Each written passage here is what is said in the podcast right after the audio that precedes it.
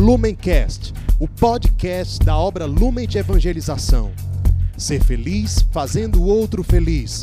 Acesse lumencerfeliz.com. Olá, meus irmãos, que alegria estarmos juntos em mais um dia de palavra encarnada, em mais um dia que o bom Deus nos dá a graça de experimentar o seu amor, de sermos santos, de levarmos essa luz que nos encanta, nos alimenta, nos sacia e nos transforma. Nesse dia 23 de setembro, nós vamos meditar no Evangelho de Jesus segundo Lucas, no capítulo 9, nos versículos 7 a 9. Para isso, vamos clamar a presença do Espírito Santo para que ele possa continuar a guiar e conduzir o nosso coração e nos dar a graça de um discernimento em relação à vontade de Deus para nós, nossa alegria e nossa força. Vinde, Espírito Santo, e enchei os corações dos vossos fiéis e acendei neles o fogo do vosso amor. Enviai, Senhor, o vosso Espírito e tudo será criado e renovareis a face da terra. Oremos, ó Deus que instruíste os corações dos vossos fiéis com a luz do Espírito Santo, fazer que apreciemos retamente todas as coisas segundo o mesmo Espírito e gozemos sempre de sua consolação. Por Jesus Cristo, Senhor nosso. Amém. Te entregamos, Senhor, o nosso coração, o nosso ser, para que a tua vontade seja sempre a nossa vontade também. O Senhor esteja conosco, Ele está no meio de nós. Proclamação do Evangelho de Jesus Cristo segundo Lucas. Glória a vós, Senhor. Naquele tempo, o tetrarca Herodes ouviu falar de tudo o que estava acontecendo e ficou perplexo, porque alguns diziam que João Batista tinha ressuscitado dos mortos. Outros diziam que Elias tinha aparecido. Outros ainda que um dos antigos profetas tinha ressuscitado. Então Herodes disse: Eu mandei degolar João. Quem é esse homem sobre quem ouço falar essas coisas? E procurava ver Jesus. Palavra da salvação, glória a vós, Senhor.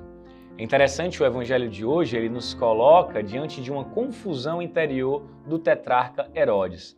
Naquela época, a região onde hoje é o Estado de Israel era dividida em quatro partes e cada parte era governada por um rei. Então a gente tem uma tetrarquia. Herodes fazia parte dessa tetrarquia e comandava essa região onde Jesus estava ali exercendo o seu ministério, pregando justamente essa região até mais pobre, que era da Galiléia e tudo mais. Acontece que esse mesmo Herodes marcado por uma corrupção, marcado pelos seus acordos nefastos, ele sim que perseguiu, não necessariamente, mas mandou matar João Batista, que era perseguido pela, por alguns apoiadores de Herodes, ele fica confuso porque ele mandou matar João Batista, ele mandou executar. Ele viu a cabeça de João Batista servida em uma bandeja no banquete da morte, o mesmo banquete que Herodes manda executá-lo. E é justamente esse Herodes que fica indignado e confuso porque estão dizendo que esse João Batista voltou. Como é que pode acontecer isso? Como isso é possível? E humanamente falando, inexplicável, isso incomoda tanto esse rei que ele vai atrás de saber quem é esta pessoa que dizem ser Herodes. Essa referência que Lucas nos apresenta no evangelho de hoje, ela é retomada em alguns evangelhos, como no de Marcos, por exemplo, quando Jesus pergunta aos seus discípulos: Quem dizem os homens ser o filho do homem? E aí os discípulos vão responder. Alguns dizem que é Elias, outros que é João Batista, ou outros que é alguns dos profetas. As pessoas elas não conseguiam compreender quem era esse que trazia palavras de vida eterna, quem era este que fazia milagres, quem era este que anunciava a boa nova não somente com ideias, mas com a paixão, com vigor, com a verdade, com a essência. Elas queriam responder, elas queriam compreender e não queriam acreditar que era de fato o Messias, porque Cristo aparentemente não, não mostrava ser o judeu esperado pelos judeus, o Filho de Deus que viria glorioso e majestoso. Mas ele aparentemente não era assim, mas essencialmente trazia e revelava essas verdades, o que causava uma verdadeira confusão nas pessoas. Cristo, quando se revela nos mais pobres, também causa uma confusão.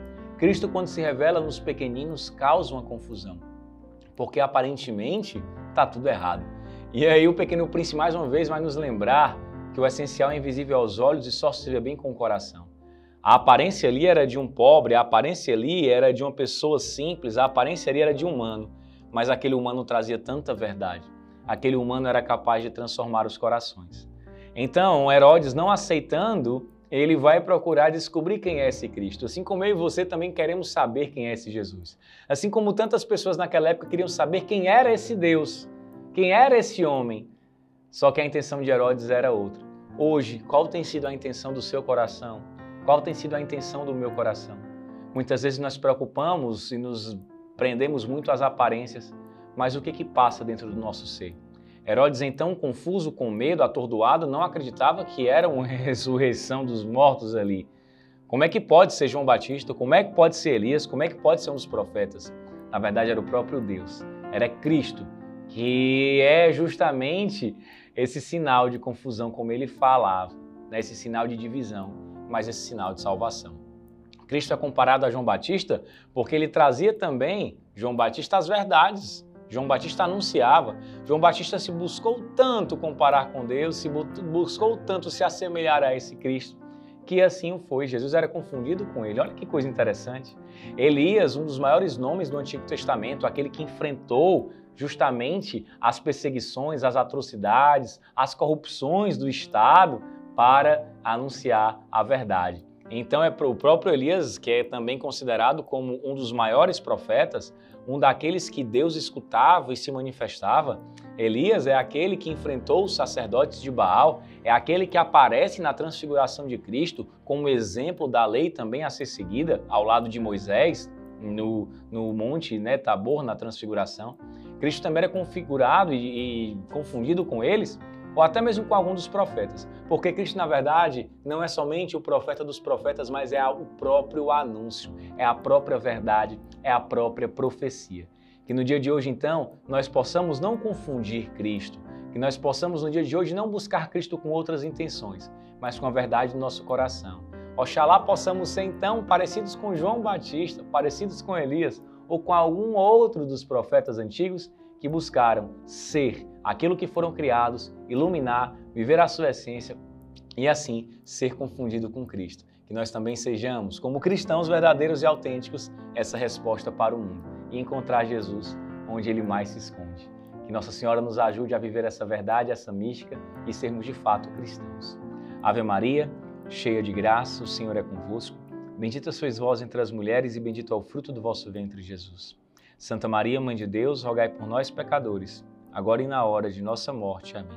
Estivemos reunidos em nome do Pai, do Filho e do Espírito Santo. Amém. O amor é nossa meta, Cristo é nossa luz. Lumencast, o podcast da obra Lumen de Evangelização.